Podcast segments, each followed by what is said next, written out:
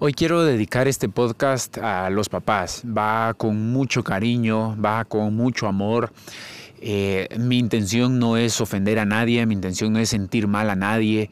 Al contrario, mi intención es apoyarlos, ayudarlos y darles una perspectiva diferente de cómo un papá puede tratar o puede estar con su hijo desde el punto de vista de el tenis, o sea, qué hago, qué, tengo, cómo, cómo se siente mi hijo, cómo se siente.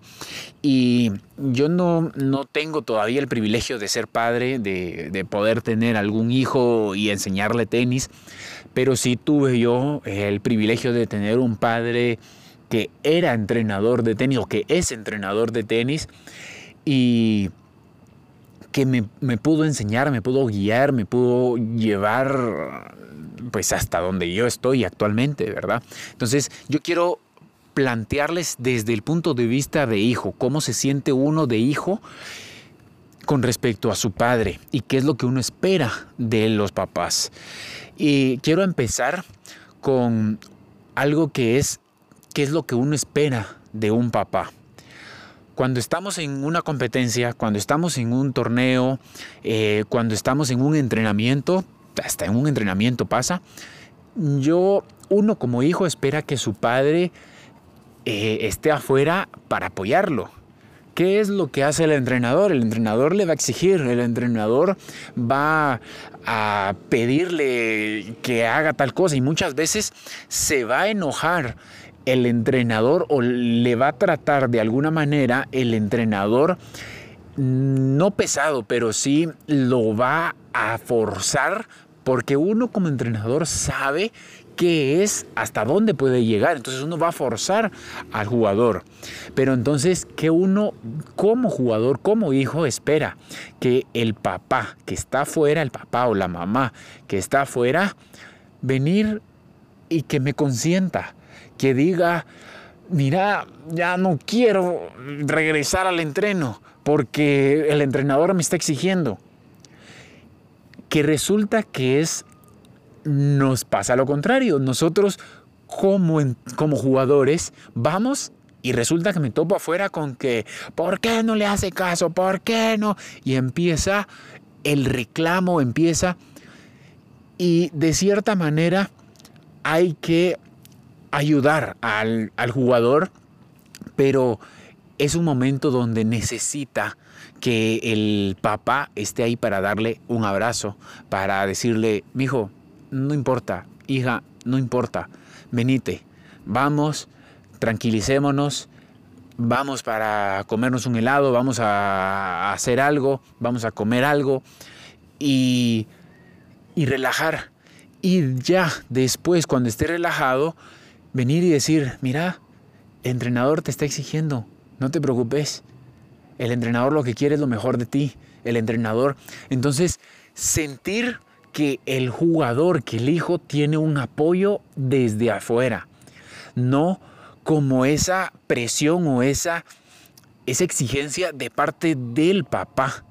Porque entonces no solo el entrenador le exige, sino también el papá le exige y entonces al final, ¿qué termina pasando?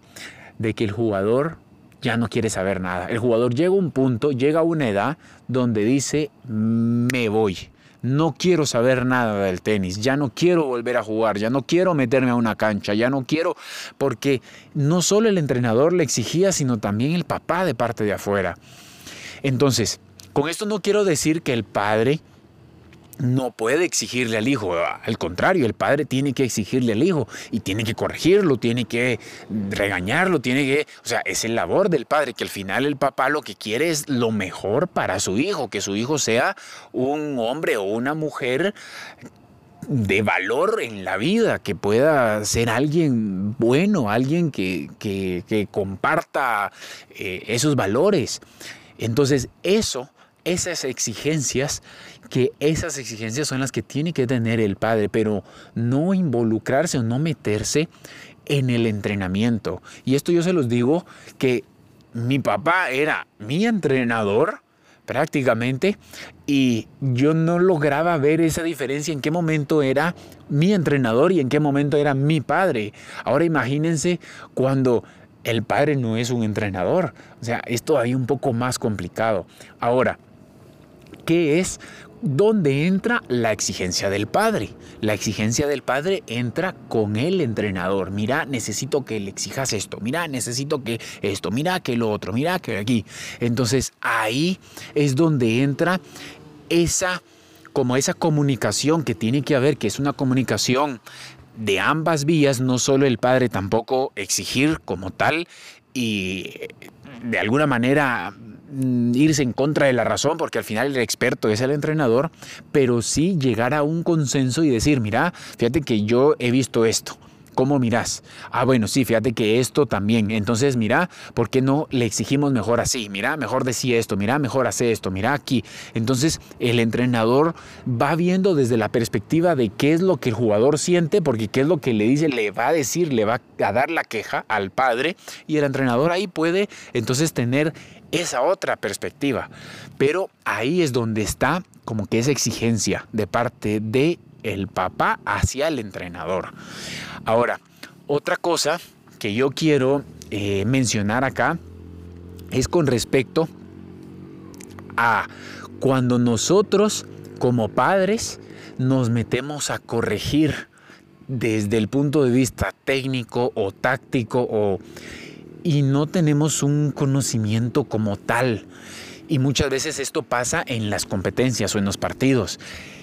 Estamos viendo a nuestro hijo y falla una pelota y nosotros hacemos un gesto como que, ah, la gran... Y el papá eh, todavía le dice, vamos, esto, y le hace un, un gesto como que regañando.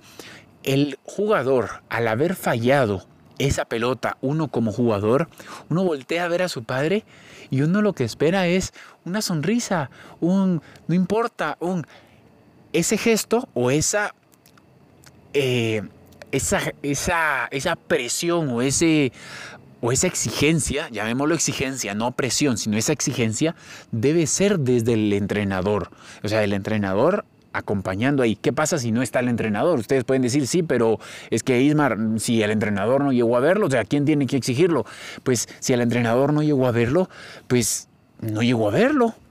O sea, y de alguna manera se tiene que hacer un compromiso de ambas vías, de ambos lados, para que el entrenador pueda dejar esas horas, sacrificar esas horas e ir y ver a, su jugador.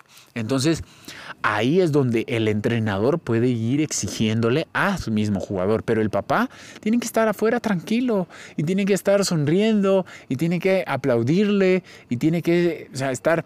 Es difícil porque uno afuera uno quisiera poder hacer más y uno, oh, sí, pero ahí afuera que el jugador sienta ese apoyo, que está el papá ahí afuera apoyándolo. Y cuando sale, perdió, viene llorando. Tras todo de que viene llorando, nosotros como padres le reclamamos, sí, pero es que no te moviste, sí, pero es que no le pegaste, sí, pero es que no.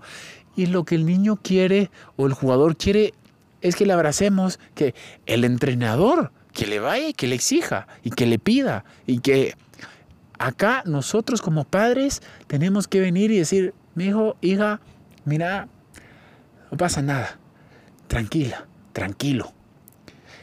Hay más torneos, hay más, tenemos que seguir entrenando, tenemos que seguir, pero relájate, no importa. Que sientan un apoyo, que sientan esa confianza de que hay alguien afuera que los está apoyando. Entonces, dejemos a los niños disfrutar, dejemos a los niños ser niños, dejemos a los niños eh, que sean ellos, que sea, saquen su esencia. El entrenador que sea el que les exija, el entrenador que sea el que esté exprimiéndoles lo más que puedan. Y ustedes, como padres, sientan, denles el apoyo al entrenador para que puedan exigirles a sus jugadores, para que puedan presionarlos, para que puedan, llegando, como les decía, a un consenso, a algo donde los dos estén de acuerdo y en base a lo que el niño o el jugador quiere.